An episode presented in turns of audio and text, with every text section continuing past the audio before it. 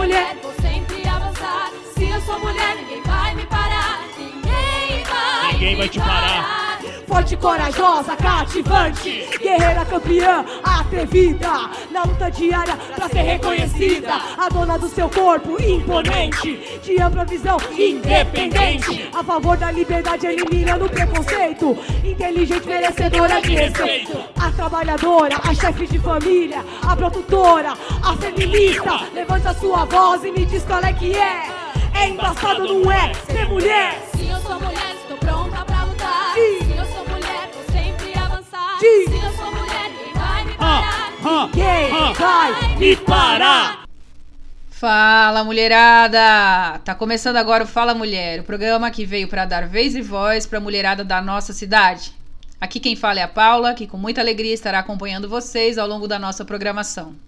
E depois do último programa, que aconteceu em formato de sarau, o programa de hoje volta aos moldes de antes, com muita música boa de ouvir, dicas de saúde, de direitos das mulheres, dicas de cultura e, claro, nossas entrevistadas maravilhosas de sempre.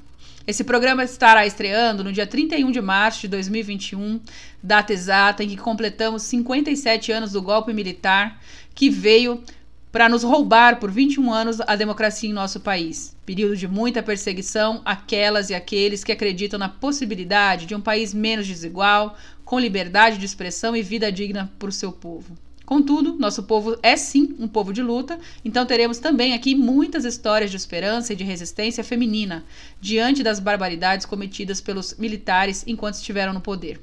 E para começar a tratar disso, nada melhor que lembrarmos aqui de algumas músicas que foram marcantes nessa época.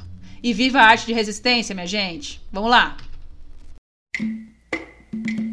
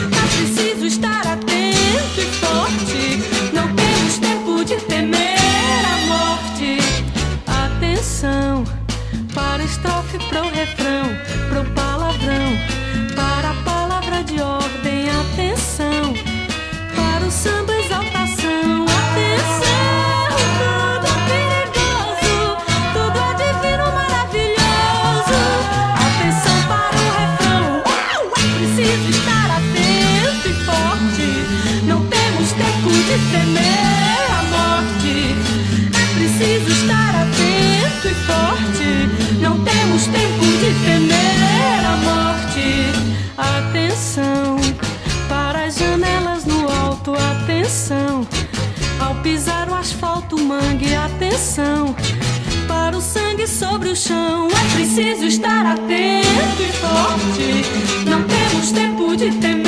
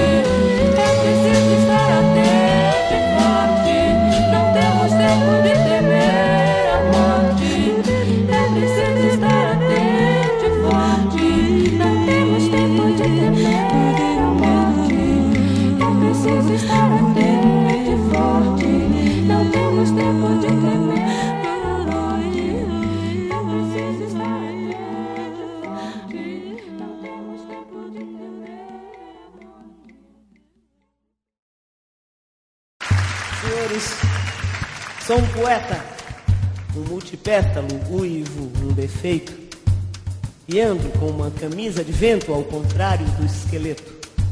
Sou um instantâneo das coisas apanhadas em delito de paixão. Sou uma impudência mesa posta de um verso onde eu possa escrever. Ó subalimentados do sonho, a poesia é para comer. Hoje você é quem manda, falou, tá falado, não discussão.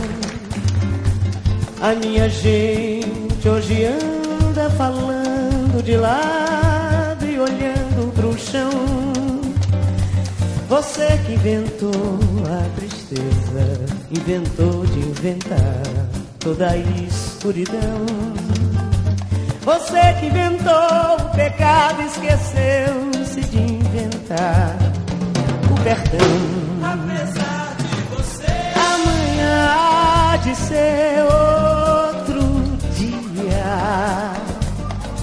Eu pergunto a você, onde vai se esconder da enorme euforia? Como vai proibir quando o galo insistir em cantar? Água nova brotando e a gente se amando parar. Quando chegar o momento, esse meu sofrimento, vou cobrar com juros, juro. Todo esse amor reprimido, esse grito contido, esse samba no escuro. Você que inventou a tristeza, ora tenha a fineza de desinventar. Você vai pagar e é dobrado cada lágrima rolada nesse meu penar. Amanhã de ser outro dia. Ainda pago pra ver o jardim florescer, qual você não queria. Você vai se amargar, vendo o dia raiar, sem lhe pedir licença. E eu vou morrer de rir, esse dia há de vir antes do que você pensa. Apesar de você.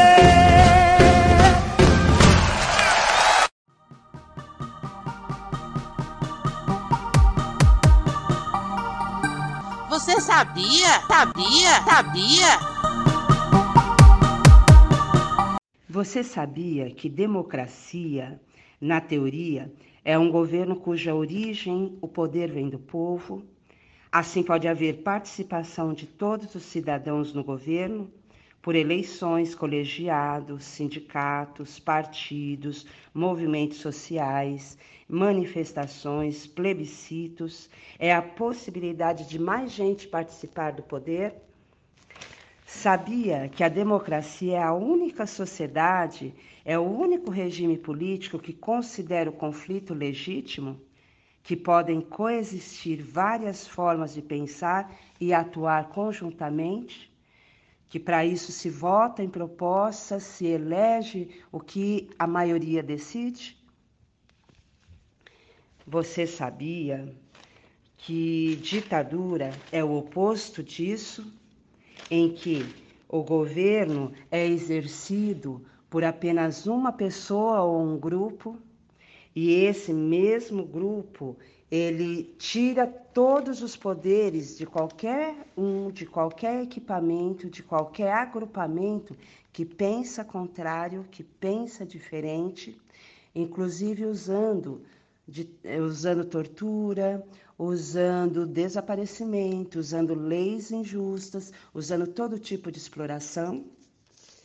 E você sabia que essas mesmas ditaduras muitas vezes são levadas ao poder por grupos sociais de uma forma democrática?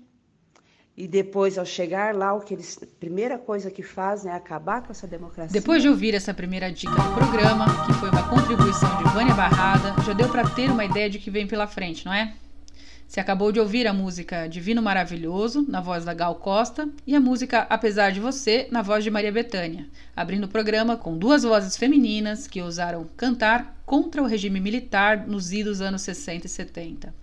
E por falar nisso, vamos agora para o primeiro bloco da nossa entrevista de hoje com a Cida Costa, que hoje é advogada e na época era militante pela Aliança pela Libertação Nacional, ALN uma mulher incrível que nessa época era uma jovem estudante de direito que não se conformou em assistir de casa amedrontada ao golpe militar arrasar nosso país e resolveu se envolver ativamente na luta para combater esse poder opressor. Vamos ouvir. Gostaria de começar aqui perguntando para a Cida um pouco, pedindo, né, para que ela conte um pouquinho sobre a sua experiência, né? Como foi esse enfrentamento, esse período da, ditadura militar, Cida? Quais foram as experiências que você passou, o que, que você teve que enfrentar? Como é que foi isso? Primeiro, eu, eu queria agradecer o convite de vocês e dizer o quanto eu fico feliz com essa iniciativa de vocês, mulheres, não é? E espero poder realmente contribuir. Mas é muito bom, é gratificante ver vocês como jovens, de alguma forma, continuando não é? é a nossa história, a nossa vida, os nossos combates. Bom, eu, eu venho de uma família muito.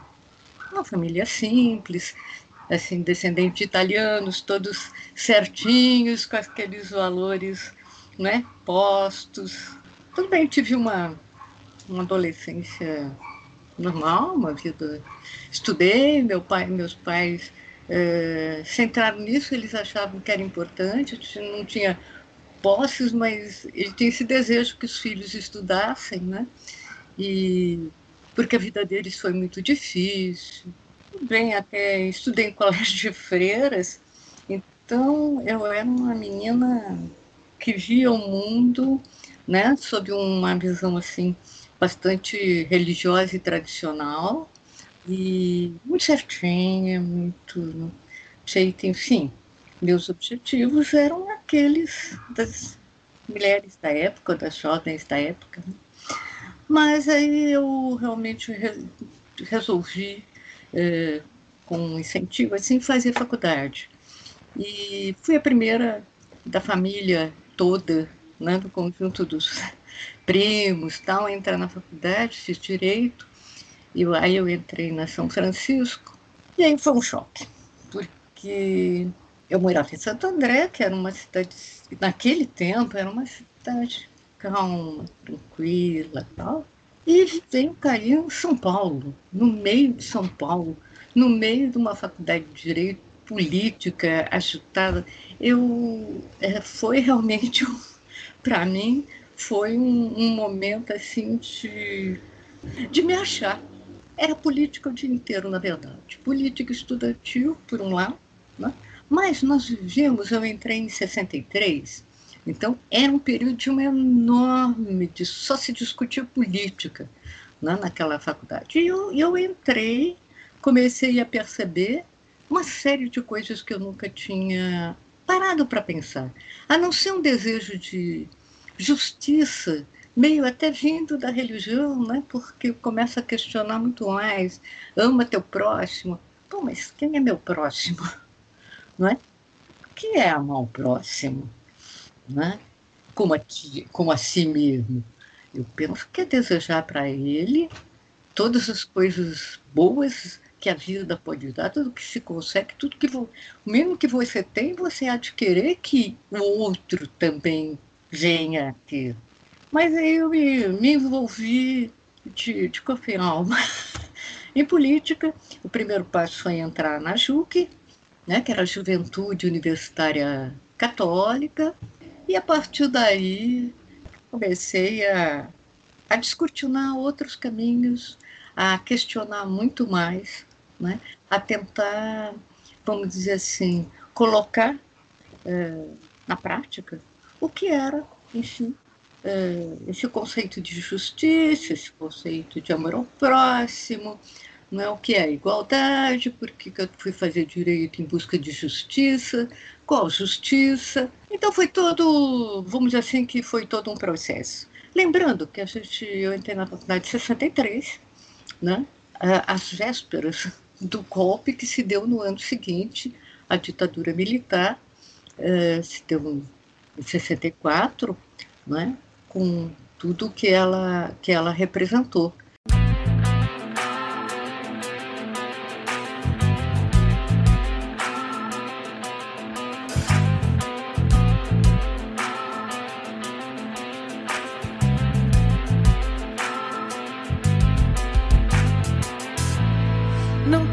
Falar, meu grande amor, das coisas que aprendi nos livros. Quero lhe contar como eu vivi e tudo que aconteceu comigo. Viver é melhor que sonhar. Eu sei que o amor é uma coisa boa.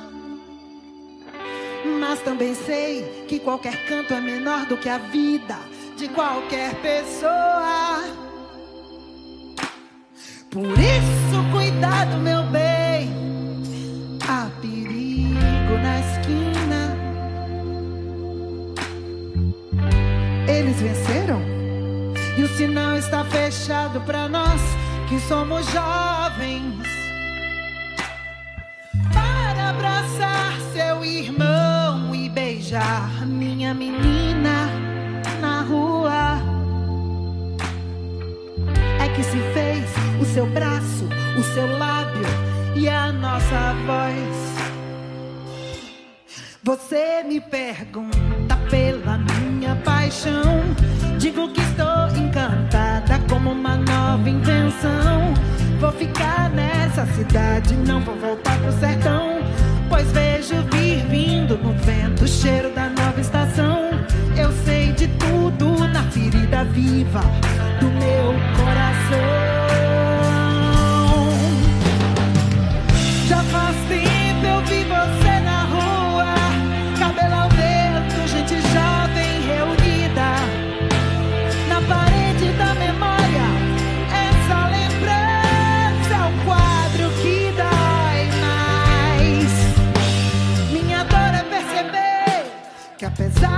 termos feito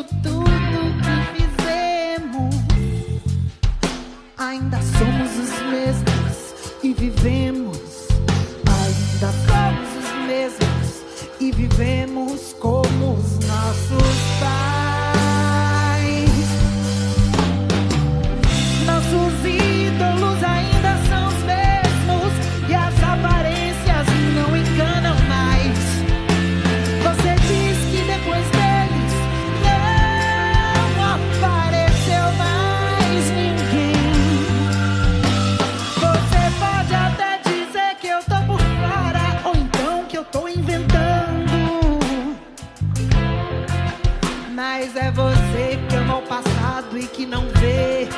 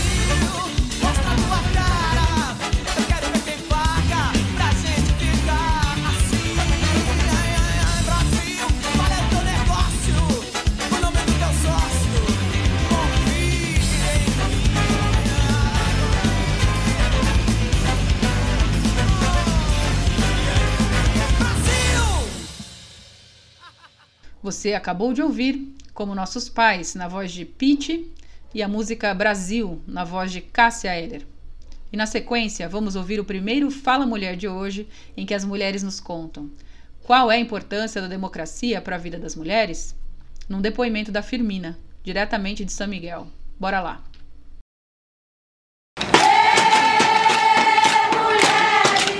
É no batuque do tambor. Fala, mulher! Oi, pessoal. Eu sou Fermina, moradora de São Miguel Paulista.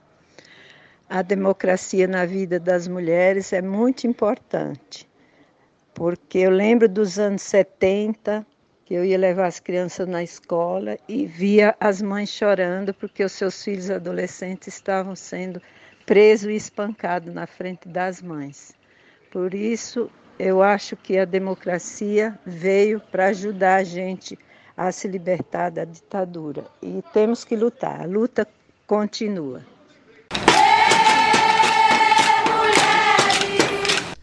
Vamos partir agora para o nosso segundo bloco da entrevista com a Cida Costa, onde ela vai nos contar um pouco sobre como ela viveu na pele esse processo de instalação do golpe militar, tanto do ponto de vista da população quanto do governo. Vamos conferir? Certo. Cida, você contou pra gente um pouco de como foi esse período pré-golpe militar, que você era uma estudante de direito, participava da juventude católica, estava ali em busca de entender o verdadeiro significado do amor ao próximo, que realmente era justiça, né? Bom, como é que foi que você percebeu então nesse processo? É, como é que foi o envolvimento da população em relação ao golpe que estava se instaurando ali? tudo que estava rolando aí no contexto dentro do país, fora do país? Como foi que isso te tocou? Como é que isso te mobilizou a querer atuar no enfrentamento ao regime militar, então? E a sociedade estava muito convencida, né, de que é mesmo tá, era um projeto de, de comunismo que estava aí, marcha da família católica contra o que o governo dizia pretendia instalar, e é uma série de mobilização da sociedade, parte da sociedade, contra esse projeto que era reformista. É, a partir daí, então, inicia-se um processo realmente de ditadura, com uma aparência muito legal, até existia Constituição, mas era, obviamente, é, governo autoritário, militar, autoritário. Durante um certo tempo ainda, é, se conseguiu um espaço dentro dessa dessa ditadura, né, porque a agitação cultural diante do golpe militar era muito grande. E de alguma forma ela conseguiu é, muitas coisas sobreviveram, foram sendo recriadas e dentro dos espaços foi se procurando alargar novamente, retomar algumas coisas. E assim caminhamos, né, até o fim de 68, né, nessa nesse processo ditatorial, mas em que havia, sim, realmente muita mobilização dos mais variados setores contra a ditadura. Inclusive, tudo culmina depois com aquelas passeatas dos 100 mil, quando mataram, assassinaram um estudante. Aí é o momento em que a parte mais dura do exército prevaleceu e eles vêm com as cinco, que tira praticamente qualquer possibilidade legal dentro da, do que, vamos dizer assim, era previsto na ditadura, tinha até partidos consentidos, eles simplesmente fecham qualquer possibilidade de uma oposição dentro do que é considerado possível, do que era aceitável por eles, o que era. Nós não temos mais vias de participação, de acesso. Com as cinco, a situação se torna muito complicada, né? Fecha-se tudo. Eu, nessa altura, tinha passado a faculdade discutindo política o tempo todo, essa era a verdade, e procurando um caminho. Participei até de eleição de um colega nosso de faculdade, que foi um dos primeiros parlamentares caçados com as cinco, porque tinha uma postura nacionalista.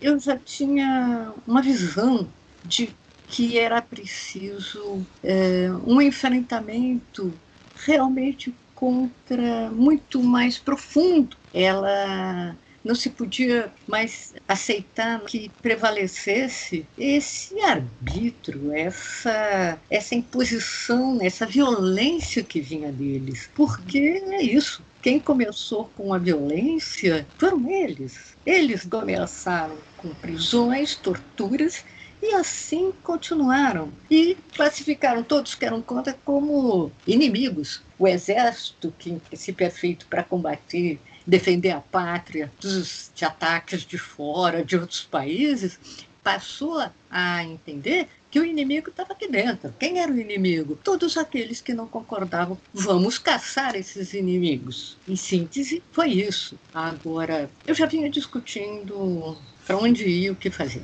É, tinha conversa com o Partido Comunista, eu já tinha afastado isso, porque achei que em 64 eles diziam que iam reagir, mas não, não foi por aí. É, você começa a pensar, falei, bom, não adianta mais também a gente ficar em em grandes discussões, porque nós já tentamos várias coisas, gente, né? Tentamos várias coisas, né? Até, até as eleições consentidas. E tudo foi sendo fechado. Naquela época, vamos lembrar, né? Cuba tinha acabado né, de, de haver uma revolução em Cuba, derrubado uma ditadura de 40 anos, não é? é pela luta armada, Che Guevara, Fidel, eram figuras que povoavam a nossa, o nosso desejo de que não fazer algo igual, mas se lá deu certo, né, vamos ficar todos aqui de braços cruzados. Havia essas discussões, claro, dentro da, dentro da juventude, não só da juventude, de outros partidos mesmo, da época, dentro do próprio PCB. A gente viveu a época da Guerra do Vietnã. Né? O Vietnã enfrentou, era um país tão pequeno, e enfrentou os Estados Unidos, que era a maior potência militar da época.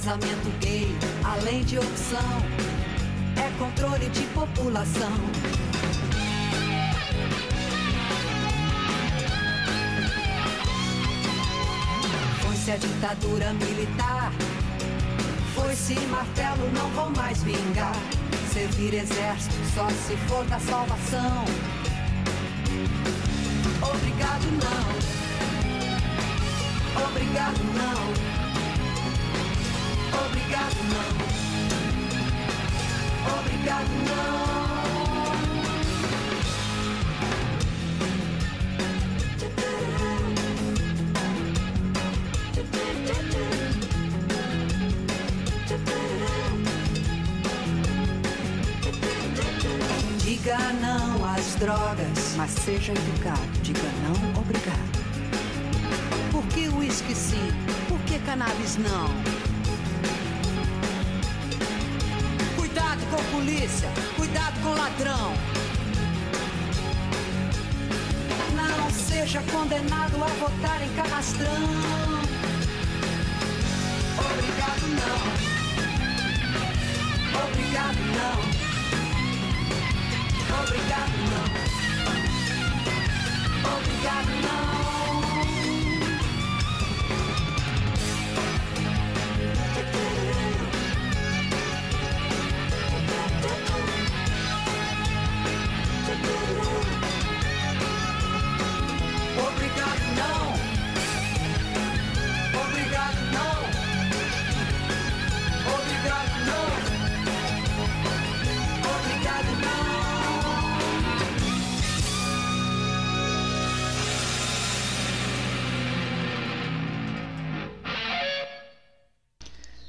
Acabamos de ouvir Tiro, Porrada e Bomba, da banda Charlotte Matou um Cara, e Obrigado Não, na voz da Rita Lee.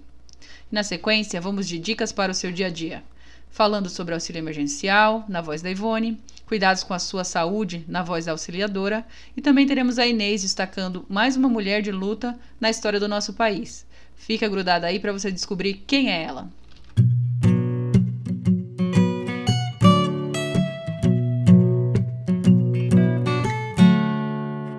Mulheres, mulheres, mulheres têm direitos, direitos, direitos.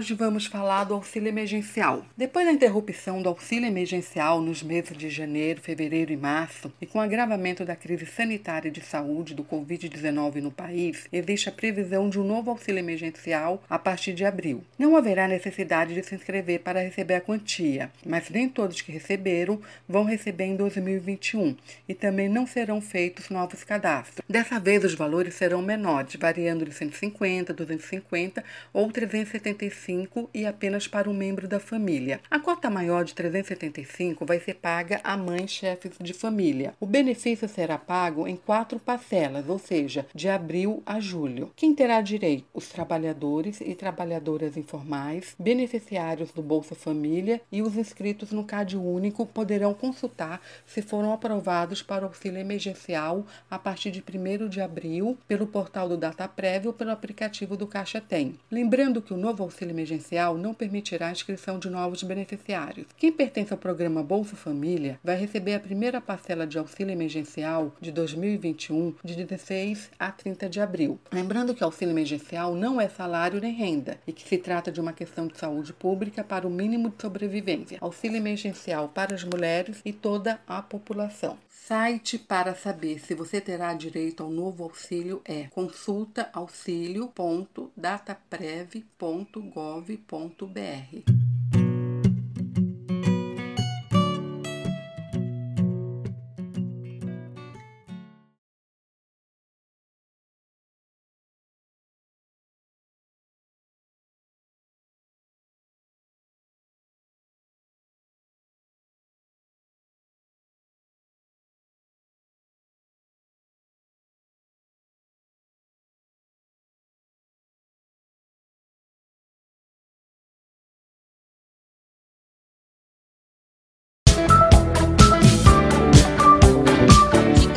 saúde, dicas de saúde, dicas de saúde. Quero mais saúde. Olá, ouvintes da Rádio Noir. Sou auxiliadora da Marcha Mundial de Mulheres do Núcleo da Leste. Vamos para mais uma dica de saúde. Estamos vivendo um momento muito difícil devido à Covid-19, que é uma pandemia que se alastrou no mundo inteiro. Mas, se a gente fizer o nosso papel enquanto cidadão e cidadã, nosso primeiro dever é fazer o isolamento, é ficar em casa, nada de visitas, nada de passeios, nada de churrasco. A gente gosta de tudo isso, mas a gente não pode. Por quê? Porque a gente não sabe quem que está com o vírus, ou se eu que estou, ou alguém que está em minha volta. Então a gente precisa fazer o isolamento, ficar em casa, usar máscara, álcool em gel, lavar as mãos sempre e usar álcool em gel. O álcool em gel, para onde a pessoa for, leva na bolsinha e passa nas mãos até lavar as mãos. Então, a gente precisa obedecer essas regras para o nosso bem, para o bem de quem a gente ama, para o bem de quem até mesmo a gente não conhece. Também a questão da vacina. Como não chegou ainda para todo mundo e a gente tem que é, respeitar os grupos que estão sendo prioritários, né? Mas ainda assim, é primordial que nós possamos ter as vacinas para tomar, pois assim a gente estará protegida. Precisa acreditar é, na ciência. A gente precisa é, fazer o nosso papel enquanto que a ciência está aí e a ciência está para nos dar o respaldo na garantia da saúde. O site para se cadastrar para receber a vacina e ter acesso às informações de datas e locais é vacinajá.sp.gov.br.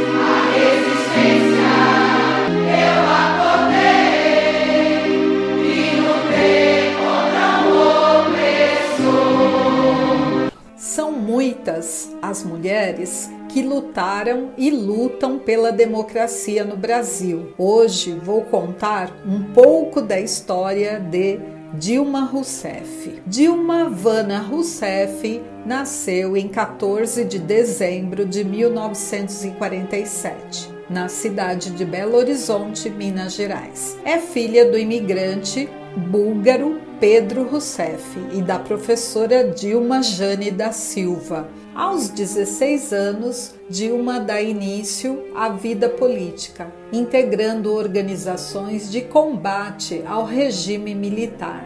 Em 1969, conhece o advogado gaúcho Carlos Franklin Paixão de Araújo. Juntos sofrem com a perseguição da justiça militar. Condenada por subversão, Dilma passa quase três anos no presídio Tiradentes, na capital paulista. Durante a prisão, ela foi submetida a diversas torturas que causaram problemas na sua arcada dentária. Livre da prisão em 1973, muda-se para Porto Alegre, retoma seus estudos na Universidade Federal do Rio Grande do Sul no curso de Economia. No ano de 1976, nasce sua filha, Paula Rousseff Araújo. Apesar de todo o sofrimento na prisão, Dilma continuou a sua luta em prol da construção da democracia no Brasil.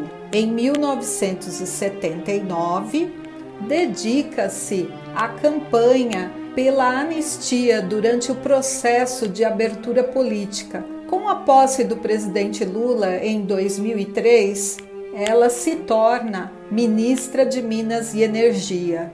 Em 2010, Dilma deixa o ministério para se candidatar à presidência da República pelo PT. Aos 63 anos de idade, ela é eleita a primeira mulher presidenta da República do Brasil. Foi eleita com 56 milhões de votos. Termino a história com duas frases dela. A igualdade de oportunidades para homens e mulheres é um princípio essencial da democracia. Nós, Convivemos com a democracia e quem tem democracia quer sempre mais democracia.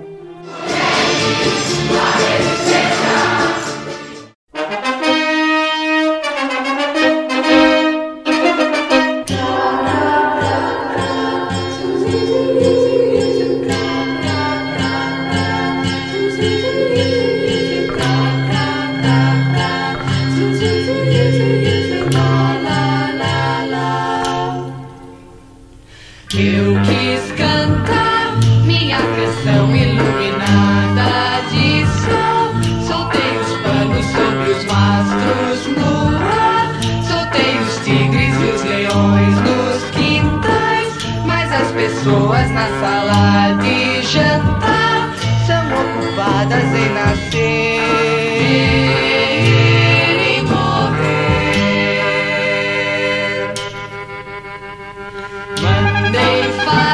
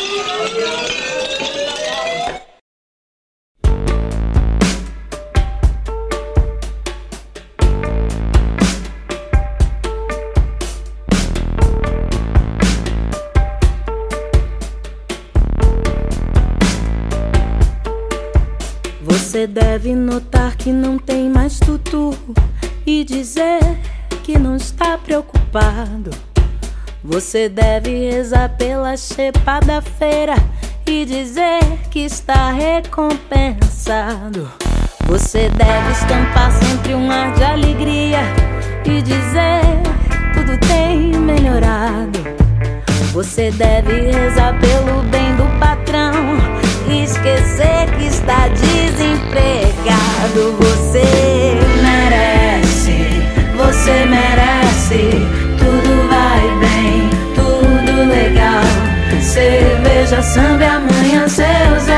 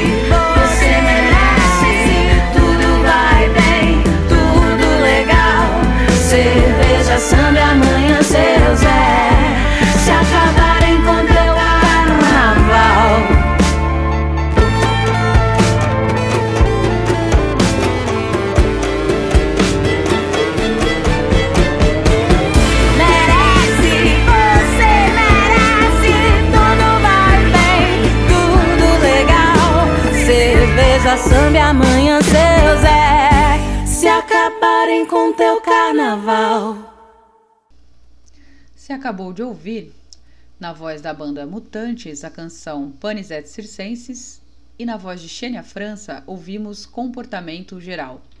Ficamos agora com o depoimento de mais uma mulher da nossa comunidade, contando o que pensa sobre a importância da democracia para a vida das mulheres. Vamos conferir a fala da Célia Assunção.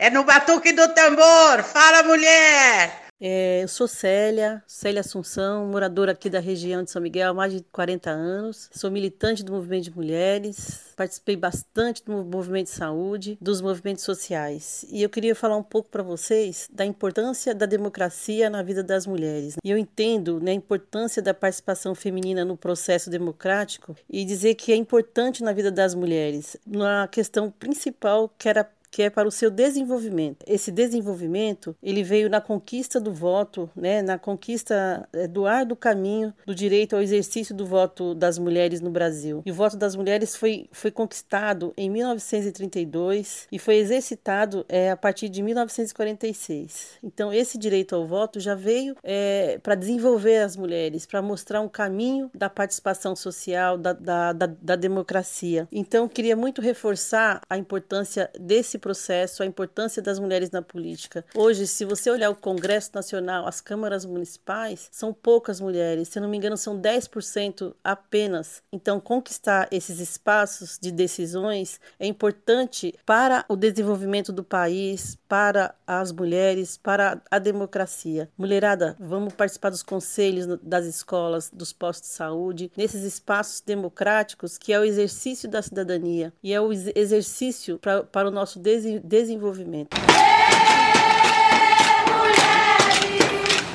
Ótima fala da Célia, hein? Convocando a mulherada a participar mais nos espaços democráticos dos conselhos, câmaras e valorizar a conquista do voto feminino, que foi uma conquista histórica que não deve ser desprezada. Ficamos agora com o nosso terceiro bloco da entrevista que estamos fazendo com a Cida Costa, uma memória viva na história de luta das mulheres no combate à ditadura, para que pudéssemos hoje estar novamente vivendo em um país democrático. Confere aí. Bom, Cida, até agora você contou um pouco de como aconteceu a, a instalação do golpe, né? Como que você foi percebendo que era preciso se envolver no enfrentamento ao regime militar e tal. Mas a coisa foi crescendo a tal ponto que você percebeu que precisava se envolver na luta armada, né? Como foi que você chegou a isso? Como é que foi viver isso? Conta um pouco, por favor. É, a partir de 68, né? mais cinco. Isso é, foi um momento que empurrou muitos que ainda pensavam e duvidavam para um outro esquema de luta, né, que já vinha sendo discutido, que foi a questão da luta armada. Como enfrentar essa ditadura? Claro, se tratava de trazer para cá exemplos de outros lugares, mas como enfrentar? Não tem outra forma quando você se vê acuado, mas você não pode aceitar o que está acontecendo, você busca caminhos. E os caminhos que se colocaram nesse momento foi realmente um deles foi o da luta armada. E eu entendi e pensei hum, e achei que era realmente por aí. Que você tinha duas opções. Ou você fica quieto e deixa, ou você busca uma forma de reagir. Claro, houve outras reações que não foram necessariamente de luta armada. Não significa. O povo brasileiro é um povo que luta. Pode parecer que não, mas é um povo que resiste, porque afinal de contas nós já passamos por muita coisa, né? É um povo que é feito de escravidão, é um povo que teve que sobreviver, é um povo jogado e mal cuidado pelos seus governos, é um povo que luta, é um povo que sabe das coisas, eu acho. Né? Essa história, ah, brasileiro, é... não, não é não. É que a luta pela vida diária, para comer diariamente, às vezes esgota todas as outras possibilidades. Mas o fato é o seguinte, que eu, eh, ocasião, decidi que sim, que eu iria eh, realmente para a luta armada. E foi o que aconteceu. E você começou aqui em São Paulo esse processo? Começou aqui em São Paulo e. Por meio mesmo dos centros acadêmicos, você foi fazendo os contatos, foi conhecendo as pessoas. E como é, é que foi o, esse começo aí de entrar na luta armada? Bom, eu, eu conheci, aí na faculdade, realmente eu, eu conheci o jornalista que estava fazendo uma cobertura, que era ligado ao grupo. Ele veio, veio conversar, começamos a conversar e batia nossas ideias. Aí veio a proposta, né? Ele era da LN, que era a organização do Carlos Marighella, que uh, realmente pela via armada, como combate à uhum. ditadura e pela libertação deste país, né? retomada de, um, de uma vida democrática, com mais justiça.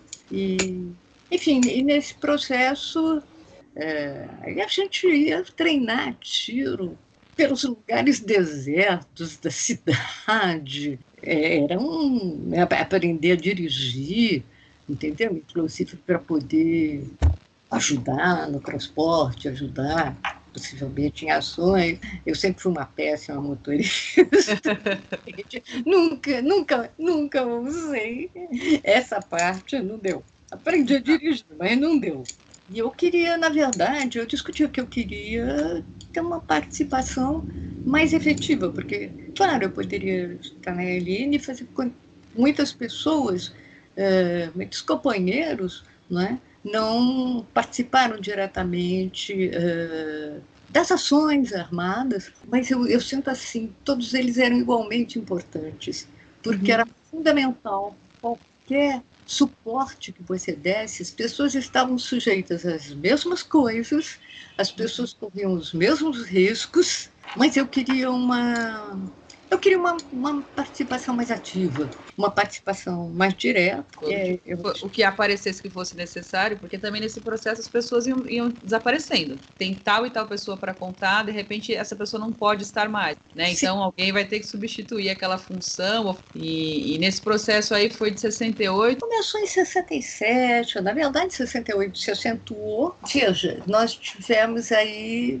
foi um várias, não houve só a organização do Marighella, havia várias outras que se propunham à luta armada. E eu atuei até, até dezembro de 69, quando eu fui presa. Então, o processo, o caminho, na verdade, foi esse. Né? Mas o socialista, é, com direitos para as pessoas, com um mundo melhor, era isso que nos movia.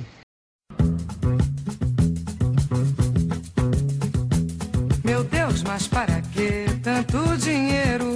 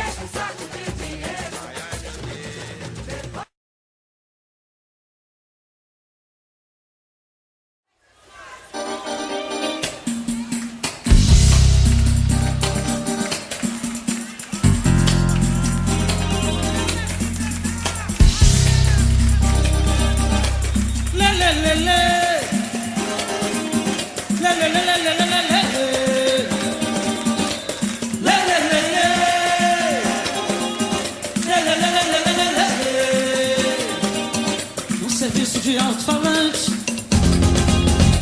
no morro do pau da bandeira. Quem avisa é o Zé do Caroço. Amanhã vai fazer alvoroço, alertando a favela inteira.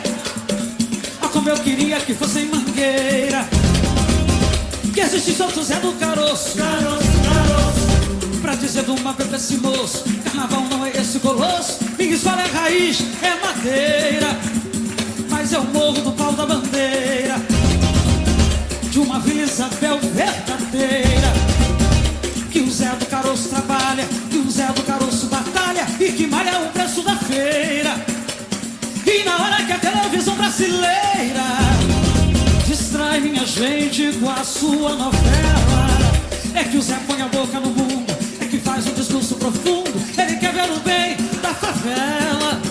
Está nascendo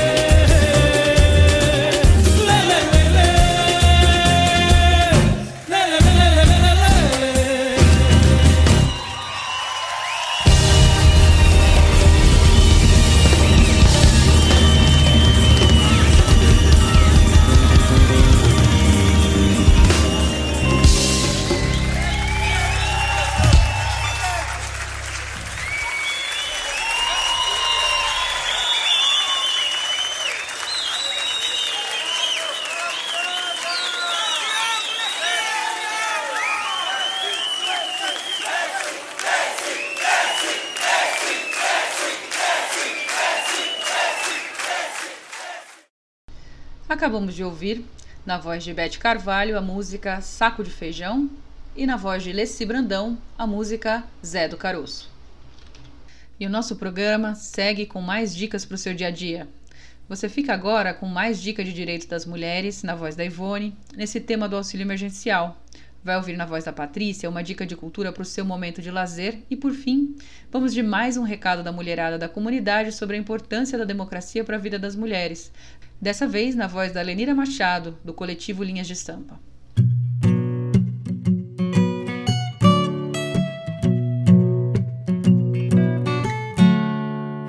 Mulheres, mulheres, mulheres têm direitos, direitos, direitos.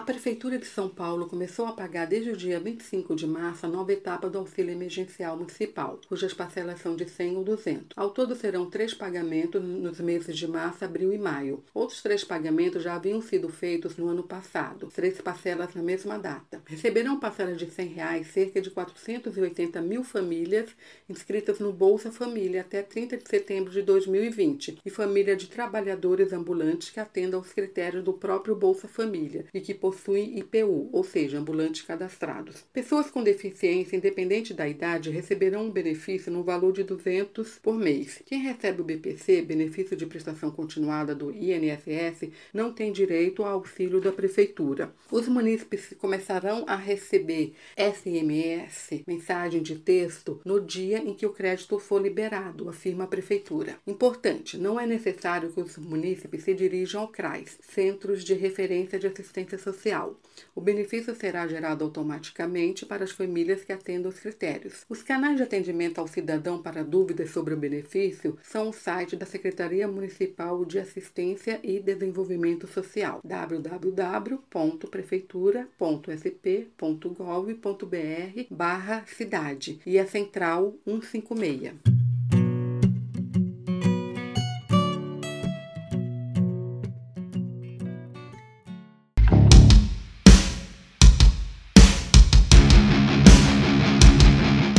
Dicas, dicas de cultura, cultura, cultura.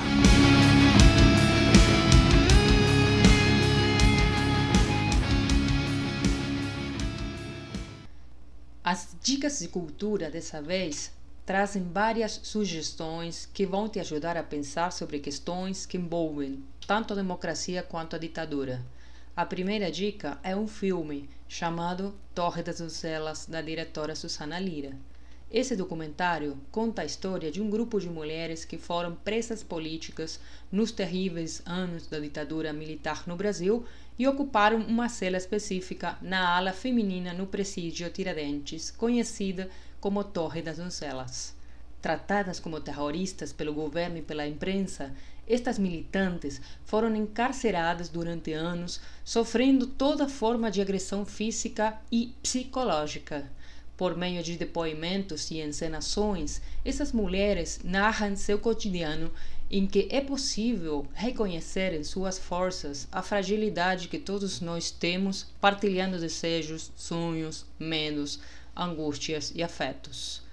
O filme tem uma narrativa crua e vale assistir porque ali podemos ver a história viva de mulheres que ousaram erguer sua voz contra a repressão da ditadura militar e seus exemplos de vida estão aí para mostrar que só está derrotado quem não foi à luta. Se ficou interessado, corre lá no site torredasdoncelas.com.br para poder conferir diversos depoimentos dessas mulheres, além de muita informação sobre o período, informações de coletivos que lutam para mantermos a memória viva sobre a ditadura, para que nunca mais a gente volte a passar por isso seguindo nessa linha de mulheres que são inspiradores exemplos de resistência, temos agora a dica de um livro chamado Mulheres que Foram na Luta Armada, do autor Luiz McLuff Carvalho. O livro traz a história de mulheres militantes da esquerda revolucionária que lutaram contra o regime militar de 1964 a 1984 jornalista investigativo, Luiz garimpou inquéritos e processos na mídia e em bibliografia especializada, fazendo um intenso trabalho de pesquisa que gerou entrevistas reveladoras quase em tom confessional que compõem a obra. Esse livro é uma boa indicação de leitura, pois são fragmentos da história da vida privada de pessoas que se entregaram a uma causa pública que foi a defesa da democracia nos famosos anos de chumbo no nosso país. Pensando agora na democracia, mas num contexto mais atual, trazemos a dica do filme Democracia in Vertigem, da diretora Petra Costa. Esse documentário, de 2019, mistura a narração de fatos pessoais da vida da diretora com os acontecimentos políticos recentes no país.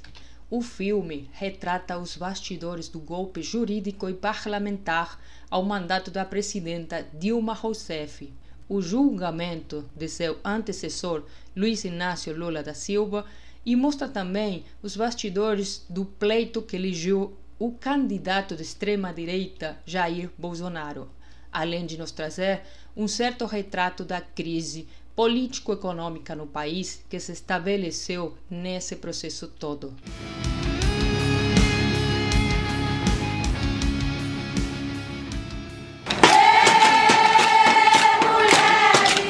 É no batuque do tambor. Fala, mulher! Sou Lenira Machado, do coletivo Linhas de Sampa. A democracia é importante não só para as mulheres, é uma importância para a humanidade. É um direito viver em liberdade. Nasci numa ditadura, teve um pequeno espaço de democracia e aí caímos em outra ditadura em 64. A democracia, para nós mulheres, tem um sentido muito grande de liberdade. Nós sempre oprimidas, encontramos na democracia espaço para lutar por, por nossas reivindicações e direitos. Por isso que, ao sairmos no âmbito político e social, temos que lutar muito para exercer esse direito. O direito de ir e vir, o direito de falar, o direito de defender os nossos corpos. Hoje vivemos uma fase chamada democrática, mas que, infelizmente,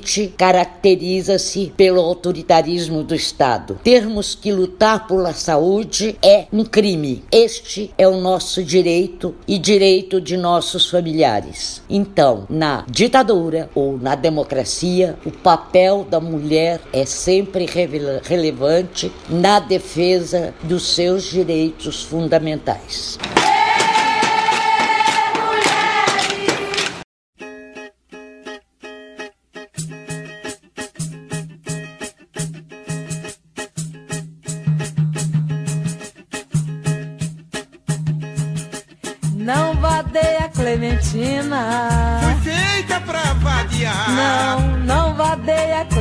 Fui feita pra vadiar, eu vou. Vou vadiar, vou vadiar, vou vadiar, eu vou. Vou vadiar, vou vadiar, vou vadiar. Energia nuclear. O homem subiu à lua.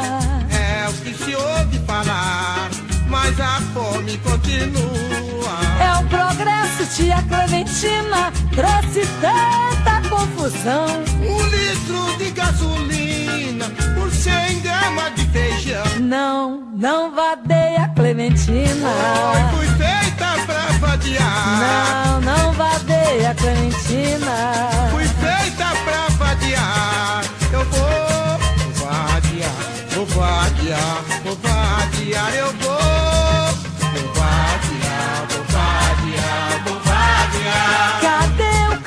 dos passarinhos?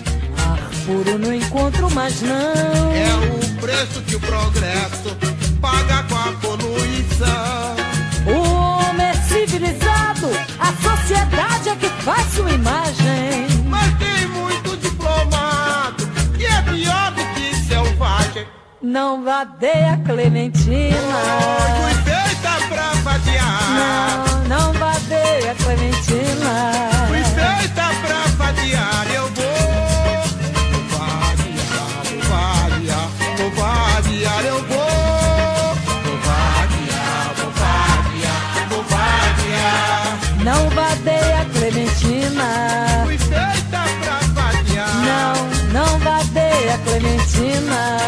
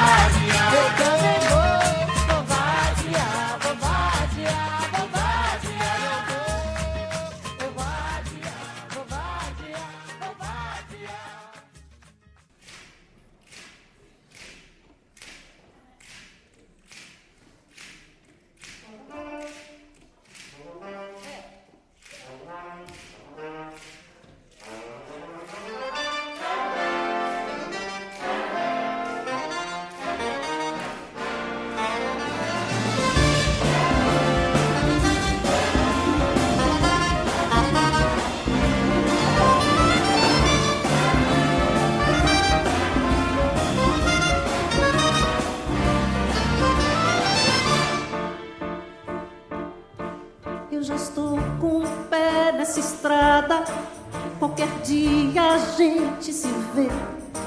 Sei que nada será como antes amanhã. Notícias me dão dos amigos. Que notícias me dão de você? Alvoroço em meu coração.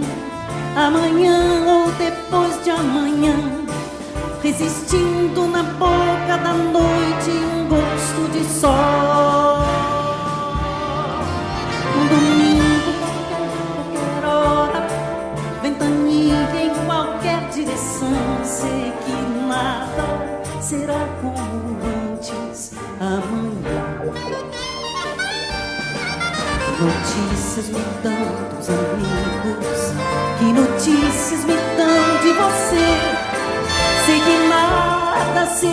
como está.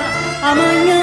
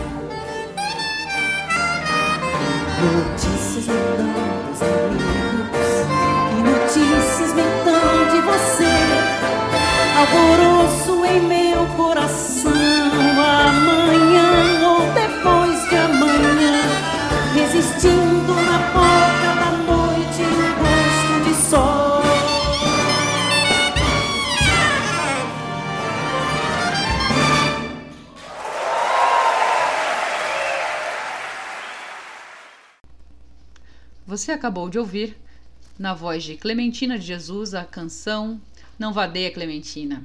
Tivemos também, na voz de Leila Pinheiro, Nada Será Como Antes. Teremos mais um Você Sabia, na voz de Vânia Barrada, e na sequência partimos para o nosso último bloco da entrevista com a Cida Costa, em que ela vai trazer para a gente importantes reflexões sobre o Brasil atual e a importância da democracia nas nossas vidas. Cida, depois de ter passado por tudo isso que você passou, com a experiência de luta que você teve, como que você vê os desafios do nosso Brasil atualmente? Como que você vê a atuação desse governo Bolsonaro que está aí? E qual que é a importância da democracia para a vida de nós mulheres hoje? As classes dominantes não abrem mão de sua exclusividade no desfrute da riqueza e do poder. Governo que quer trazer povo, governo que deixa povo viajar, que manda estudante para o exterior, ora, ele quer subverter este país. Ah, filha da minha empregada entrou na faculdade? Como? Foi insuportável para as elites. O governo Lula, o governo Dilma, de caráter mais popular. Eles tinham um olhar social e foi a primeira vez que isso aconteceu no governo do Brasil. Tinham que ser tirados de qualquer maneira. Está aí hoje quem, né, a, essa farsa do seu Moro para prender o Lula e não deixar participar da última eleição. Hoje todo mundo fala claramente que foi um golpe contra Dilma. Não, não tinha nada, mas tinha que ser criado, tinha que acabar com um governo de caráter popular. Este é um país que foi formado desde sempre por dois dono de escravo, os grandes proprietários, por aqueles que, quando se liberta os escravos, na verdade, simplesmente se os deixam na rua sem nada, sem profissão, sem, sem ajuda, sem coisa nenhuma. Vem todo um preconceito de cor que vem lá de trás, criado por eles. Vive-se num país profundamente preconceituoso. E para mulher, para a mulher, isso tudo tem consequências que eu acho que são muito grandes pelo seguinte. Durante eh, esse período mais ou menos democrático, as mulheres pudemos tomar consciência, pudemos nos organizar, se abriram espaços, inclusive para que a gente possa defender o, de- o- o respeito à mulher, a igualdade de fato da mulher, que é uma igualdade não só assim, a homem e mulher são iguais. Não, na prática, homens e mulheres são iguais, ganham iguais. Vamos lutar para que ganhem iguais. Igualdade é isso. Homens e mulheres são iguais, mas quando chega em casa, quem é que tem a tripla jornada? Isso também é todo um processo que nós, mulheres, temos que construir ou desconstruir junto com os nossos companheiros homens. É, é- é uma luta nossa, mas que envolve a eles. Eles também precisam ter essa consciência, o que, que é igualdade. Não, há diferenças. A mulher tem filho, o homem não tem. Mulher tem filho, tem casa, cuida de filho, de casa, eh, de abastecimento do lar, ainda trabalha fora. E raros são aqueles, às vezes até politizados, tal, que chegam em casa e assumem a sua parte.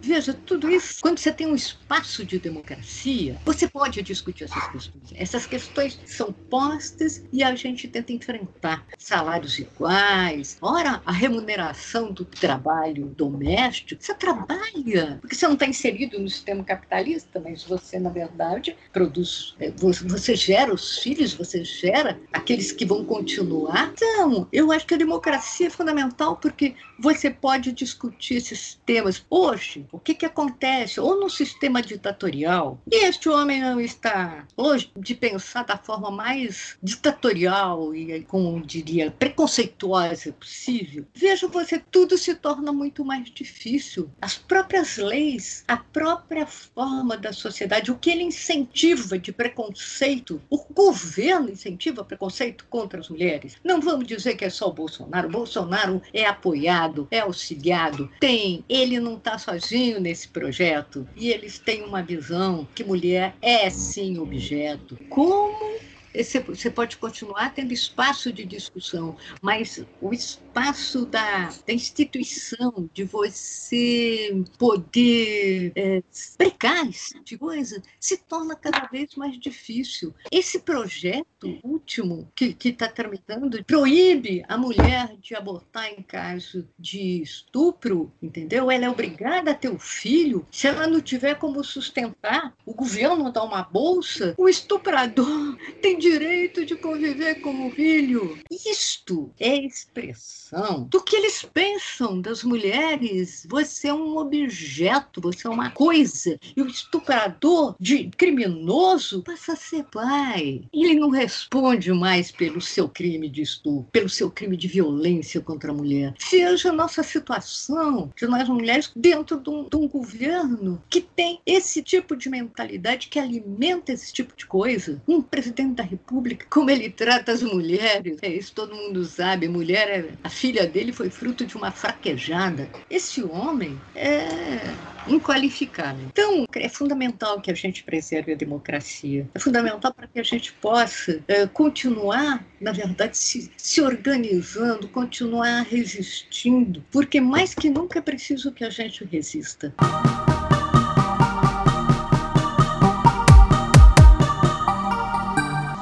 Sabia? Sabia? Sabia? Você sabia que a ditadura militar processou 884 mulheres por lutarem por democracia? Muitas foram torturadas, mortas e desapareceram? Sabia que no impeachment da Dilma, Bolsonaro dedicou seu voto a um dos mais cruéis torturadores da ditadura militar? Você sabia que a atuação das mulheres na resistência, nos movimentos, foi decisivo no processo de transição da ditadura militar para a democracia do Brasil dos anos 80, sabia que o protagonismo feminino, com as suas demandas próprias, é fundamental para a constituição da nação e o fortalecimento das democracias? Olá, olá! Estamos nos encaminhando por os últimos minutos do nosso programa de hoje, mas, como é de costume, não pode faltar o depoimento de mulheres de luta na nossa comunidade. Você vai ouvir agora o depoimento da Vera Machado, uma militante da Marcha Mundial de Mulheres, que veio contar um pouco pra gente como foi que ela viveu e sentiu na pele os duros anos da ditadura militar e nesse processo permaneceu militando em busca de recuperação da nossa democracia. Vale muito a pena ouvir. É no batuque do tambor. Fala, mulher! Sou a Vera Machado, militante da Marcha Mundial de Mulheres. Hoje nós vamos conversar um pouco sobre o que foi o fatídico golpe do dia 31 de março de 64. A gente vivia em um período democrático com o governo João Goulart, que propunha reformas estruturantes chamadas de reformas de base. O que eram as reformas de base? Era um conjunto de medidas que objetivavam reestruturar as instituições políticas, jurídicas e econômicas do país. Entre as principais reformas de base estavam a reforma agrária, a reforma administrativa, reforma constitucional, reforma eleitoral e a educacional. Essas reformas de base dialogavam com as necessidades do, dos estudantes, dos camponeses, dos bancários, mas ela também mobilizou, gente, contrariamente, grupos do grande empresariado brasileiro que se uniram para derrubar Jana. Eu me lembro, foi 19 de março, a marcha chamava Marcha com Deus pela Família mulheres que estavam nas igrejas, partidos, as mulheres dos grandes empresários, dos políticos. Isso antecedeu, inclusive, o golpe. Eu era estudante secundarista, mas já militava discutindo, querendo eh, que as reformas fossem eh, implementadas. Eu entrei nesse momento no banco onde meu pai trabalhava. E o que aconteceu foi uma gritaria: fecha as portas, vamos acabar logo com isso. Era o dia 31 de março de 64, um momento que eles chamaram de revolução. Os militares envolvidos no golpe de 64 justificaram a sua ação, afirmando que o objetivo era restaurar a disciplina militar, deter realmente a ameaça comunista que, segundo eles, pairava no Brasil. Esse golpe foi ratificado com a eleição do Marechal Castelo Branco no dia 11 de abril de 64 pelo Congresso Nacional. O seu governo com predominância na época de políticos da UDN, que meu pai chamava de a União dos Loucos Nacionais. E durante esse período, a gente, eu, junto com vários companheiros e companheiras, montamos grupos, trabalhávamos nas periferias da cidade de Uberaba eu estava ainda no secundário e logo em 68 eu entrei na faculdade. Eu fui eleita para o diretório e depois substituí a secretaria no DCE.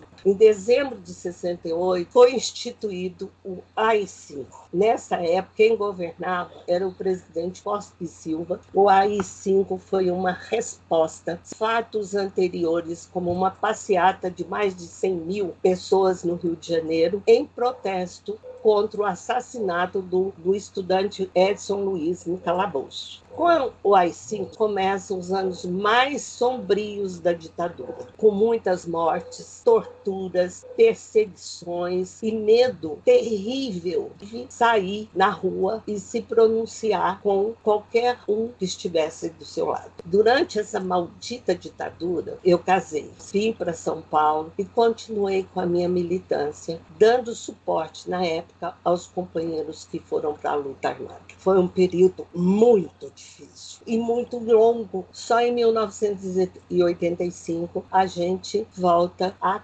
construir uma democracia. Casei, tive filhos, esses dois filhos, um filho que tem um nome para mim muito significativo, Carlos de Marighella Ernesto de Che Guevara. Aí eu continuei a minha militância. Eu participei até do processo de elaboração do livro Brasil Nunca Mais. Na ditadura, a gente sabe que não existe nenhuma forma democrática. E a democracia, gente, a gente sabe que ela é um processo importante que significa termos direito, mesmo numa democracia que o sistema econômico, a divisão de classe ainda exista, existe a democracia, tem que assegurar minimamente o direito à vida, direito à liberdade, direito à igualdade, direito à liberdade de pensamento, direito à informação, à educação, direito à privacidade, direito à saúde, direito de decidir ter ou não ter filhos e quando tê-los, direito à liberdade de reunião, de ir e vir e direito a todos os direitos. E nós, mulheres, vivemos há muitos anos em luta por democracia e contra o patriarcado. E o que estamos vivendo no país é uma desconstrução da democracia. Se a gente pensar, desde 2016, vivemos um golpe que foi ratificado com a eleição desta coisa chamada Bolsonaro. E com a Covid-19, o atual governo, de forma ditatorial, escolheu quem deve viver e morrer, espalhando para a população várias desinformações. Procuram retirar direitos, desconstruir políticas e propor retrocesso, em especial para nós. Nós não podemos deixar continuar acontecendo. Nós precisamos gritar, de lutar fora Bolsonaro. Vacina para todos. Esse foi o nosso terceiro programa do Fala Mulher, um programa de rádio feito por mulheres da Zona Leste de São Paulo, com a narração da Paula, a produção da maravilhosa equipe de mulheres Inês, Amanda, Ivone, Auxiliadora, Patrícia, Fátima, Sônia e dessa vez com a contribuição especial da Vânia Barrada. Esperamos que vocês tenham gostado. Ficamos agora com as músicas de saideira que foram escolhidas pelas entrevistadas Cida Costa, que selecionou pra gente a música Pra Não Dizer Que Não Falei das Flores, do Geraldo Vandré, e a música da Vera Machado, que nos convidou a ouvir Águas de Março, na voz de Elis Regina. Agradecemos a participação de vocês. Caso queira enviar sugestões ou perguntas, pode mandar um e-mail para a gente no falamulher.radio.gmail.com. Até a próxima!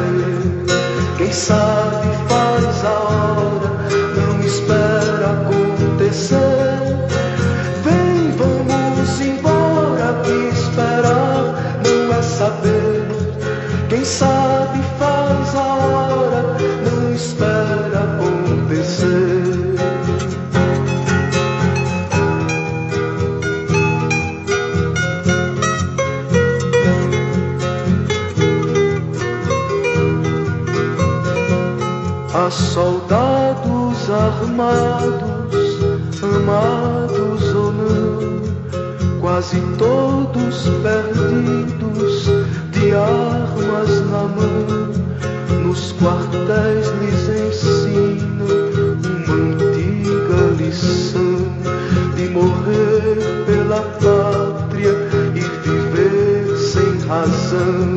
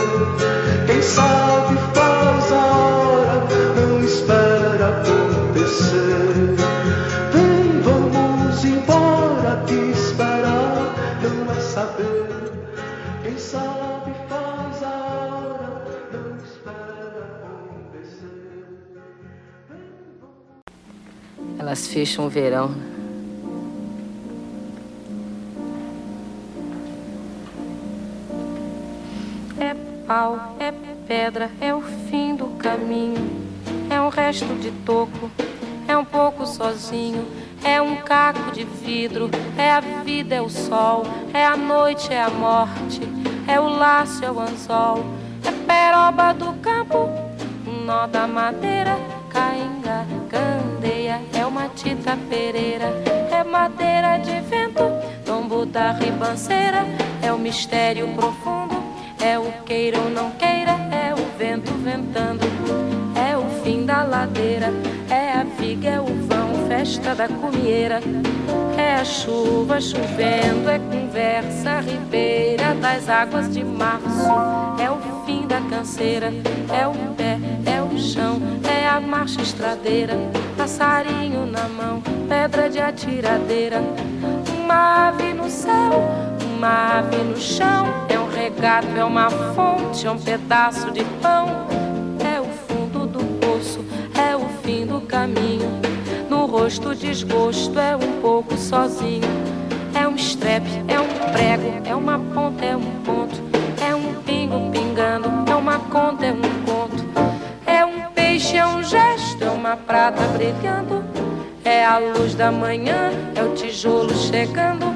É a lenha, é o dia, é o fim da picada. É a garrafa de cana, o estilhaço na estrada. É o projeto da casa, é o corpo na cama. É o carro enguiçado, é a lama, é a lama.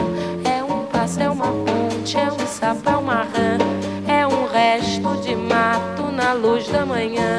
São as águas de março fechando o verão. É a promessa de vida no teu coração.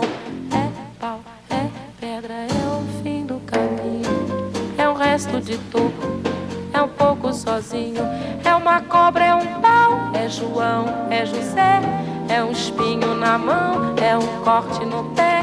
São as águas de março fechando o verão. É a promessa de vida no teu coração. É pau, é pedra, é o fim do caminho. É um resto de tudo, é um pouco sozinho. É um é uma ponte, é um sapo, é uma rã. É um belo horizonte, é uma febre terça. São as águas de março fechando o verão. A promessa de vida no teu coração. É pau, é pedra, é